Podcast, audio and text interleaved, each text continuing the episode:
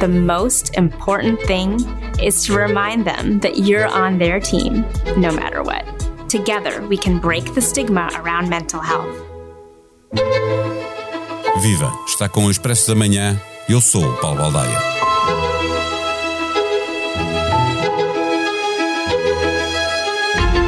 O impacto da pandemia na saúde mental e bem-estar das crianças, adolescentes e jovens vai prolongar-se por vários anos, alertou a Unicef no principal relatório da organização apresentado em outubro. Os transtornos mentais diagnosticados podem prejudicar seriamente a saúde, educação, conquistas e capacidade financeira no futuro dessas crianças e jovens. A pandemia veio reforçar a necessidade de uma aposta na saúde mental que, de uma vez por todas, a equipar à saúde física. Porque a palavra-chave é saúde. Por cá foi feito um estudo com estudantes do pré-escolar ao 12 ano e o que os resultados mostram é que o problema da saúde mental é mais sério do que parece à superfície. Não se trata apenas de investimento financeiro nesta área da saúde pública. Importa que todos tomem consciência que é absolutamente necessário ultrapassar preconceitos em relação a quem necessita de cuidados de saúde mental. Precisamos todos de aprender a ouvir sem julgar. Neste episódio, conversamos com Sofia Ramalho, vice-presidente da Ordem dos Psicólogos. O Expresso da Manhã tem o patrocínio do AGE. Tudo o que os jovens precisam para o dia a dia. Uma conta, cartões e uma app.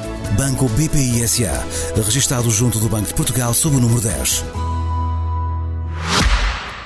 Viva a doutora Sofia Ramalho. Já vamos à questão específica do que se passa em Portugal.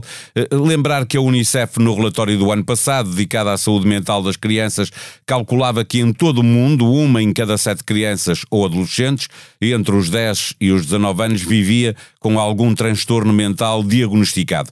Quase 50 mil suicídios, fazendo desta uma das cinco principais causas de morte nesta faixa etária. Nos orçamentos de, de saúde, os gastos com a saúde mental eh, em todo o mundo não ultrapassam os 2%.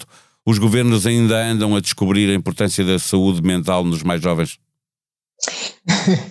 Olá, bom dia a todos. Uh, de facto, uh, Sim, sim, uh, diretamente respondendo, sim, uh, e acima de tudo, um, ainda há aqui uh, uma dificuldade em entender o que é que pode ser feito ao nível da prevenção e promoção no âmbito da saúde mental, porque essa prevenção e promoção implica um investimento que é bastante inferior àquilo que são os custos dos problemas de saúde mental quando não são prevenidos. Eh, de maneira que eh, eventualmente temos aqui alguma inversão eh, e uma centração excessiva naquilo, na saúde mental, enquanto problemas de saúde mental e não numa perspectiva de, de, de que a saúde mental é também o bem-estar das crianças e dos jovens do nosso país, é a, a capacidade de resiliência e de resposta aos desafios e, eh, e também a capacidade de eh, demonstrarem competências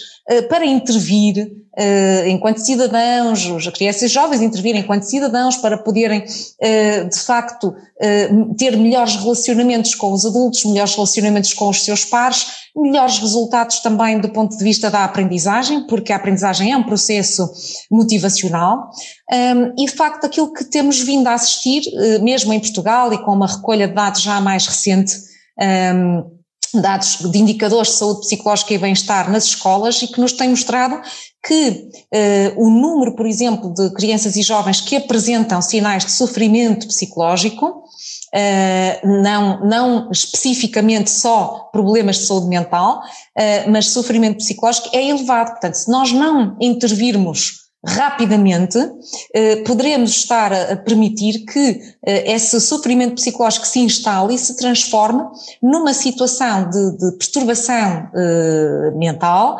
que, que tem custos elevadíssimos depois, quando continuado no tempo. Já lá vamos a esse estúdio, a esse observatório, eh, eh, que o Governo diz que, que pretende que seja exatamente um observatório, ou seja, que se vá vendo de tempos em tempos como é que está a evoluir essa saúde psicológica das crianças e adolescentes.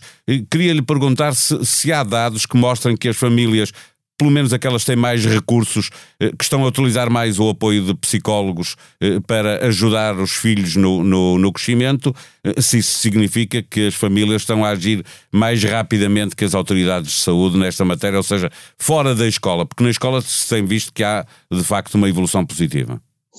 Sim, é um facto que uh, as situações de, de desigualdade uh, uh, causadas, enfim, que, que, mais se evidenciam agora, não são causadas pela pandemia, mas que se evidenciam agora mais do que anteriormente, nessas situações de desigualdade está também as dificuldades de acesso, no caso das, das famílias com menos poder económico, aos, às consultas de psicologia, nomeadamente através dos cuidados de saúde primários, portanto, através dos centros de saúde, através dos centros hospitalares e, portanto, há de facto eh, eh, mais desigualdade na medida em que eh, não há resposta por parte das estruturas de saúde, neste caso dos cuidados de saúde primários, porque não há recursos humanos, portanto, não há psicólogos eh, para dar resposta a estas necessidades. E, portanto, nós temos, um, por um lado, um aumento eh, significativo eh, dos, dos problemas de saúde psicológica e um agravamento de, outras,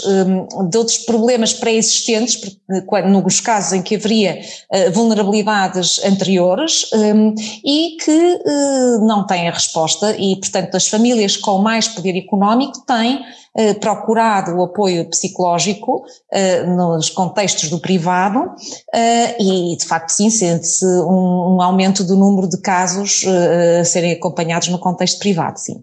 Eh, há pouco estava a referir o estudo que envolveu mais de 8 mil crianças, adolescentes e jovens nas escolas, de, do, do pré-primário ao 12 ano. Mediu também os efeitos da pandemia, o uso da máscara, os confinamentos que deixaram estes jovens eh, longe de, de, coisas que importam, não é? A parte da família, os amigos, as salas de aula, as brincadeiras.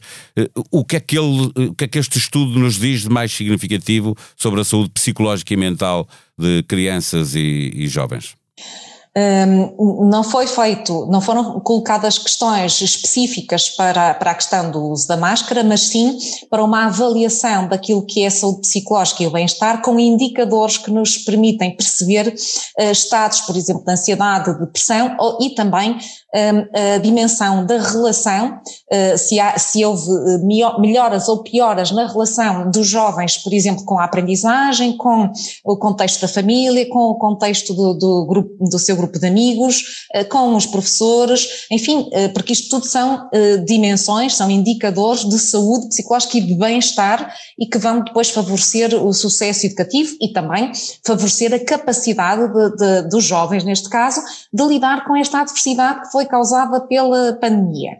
E aquilo que se verificou é que, eh, de facto, eh, temos aqui um número significativo de jovens, e sobretudo quando falamos na, na fase da adolescência, porque o estudo abarcou, de facto, crianças de 5 anos até aos jovens do 12º ano de escolaridade, e à medida que nós vamos avançando eh, na escolaridade, eh, os jovens adolescentes eh, demonstram mais sinais de sofrimento psicológico e uma necessidade, de facto, de nós não fecharmos os olhos e termos que intervir para acautelar depois a emergência de problemas de saúde psicológica.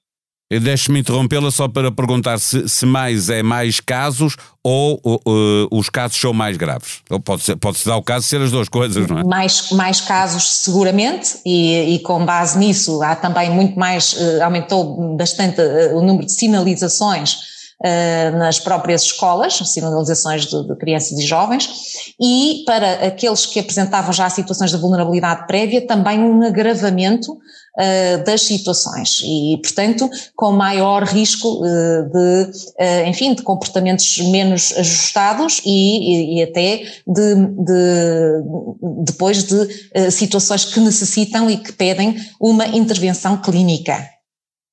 Eh, eh, Doutora, para fecharmos a nossa conversa, eh, se uma criança parte a cabeça ou o braço, toda a gente percebe que ela tem de ser tratada. Mas se está ansiosa ou deprimida, demora até que se perceba que precisa igualmente de cuidados de saúde. Ou seja, há um preconceito de, da sociedade em relação à doença mental. A diretora executiva da, da Unicef dizia esta frase que a mim me, me tocou, que é a saúde mental faz parte da saúde física. Eh, pergunto-lhe se precisamos de um plano nacional que comece por mostrar a toda a gente a importância da saúde mental. Boa, excelente questão, excelente questão. Eh, de facto, ehm, eh, com a pandemia, com, no fundo, as necessidades de recurso a apoio e à ajuda psicológica, o tabu relativamente à, à procura de, de, de, psicólogos diminuiu. No entanto, e, e, outra questão muito importante é a questão de podermos aumentar a literacia em saúde psicológica eh, nos, eh, nas crianças, nos jovens e nos adultos que trabalham com os jovens e que estão com os jovens diariamente. Isto porque a literacia em saúde psicológica vai permitir precisamente a identificação desses sinais de alarme. Uh, caso contrário, ehm, de facto é uh, difícil para alguém que, uh, que desconhece, é difícil estar atento a, a, a, estes, a estes, sinais.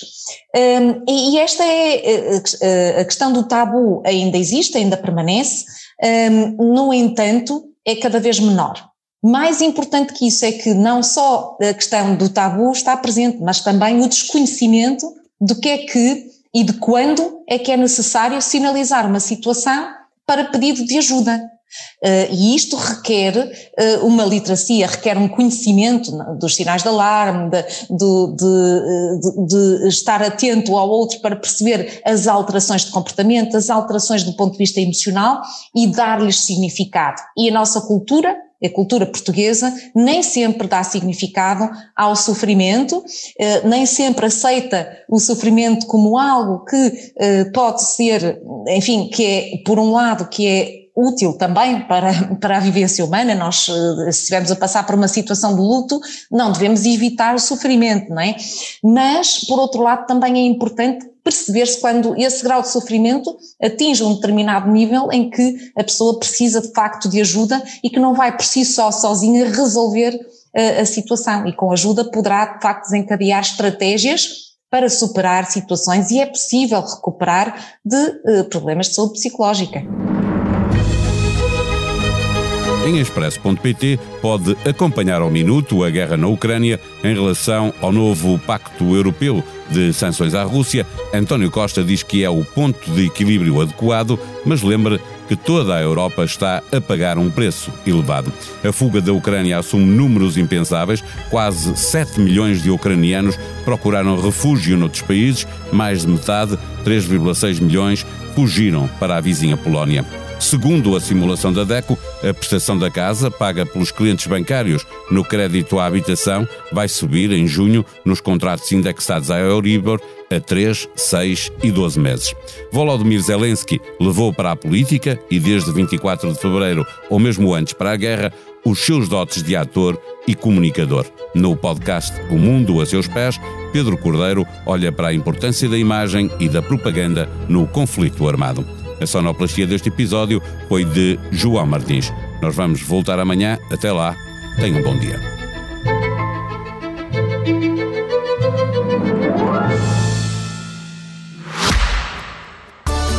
O Expresso da Manhã tem o patrocínio do AGE.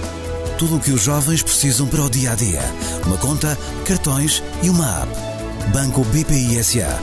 Registado junto do Banco de Portugal sob o número 10.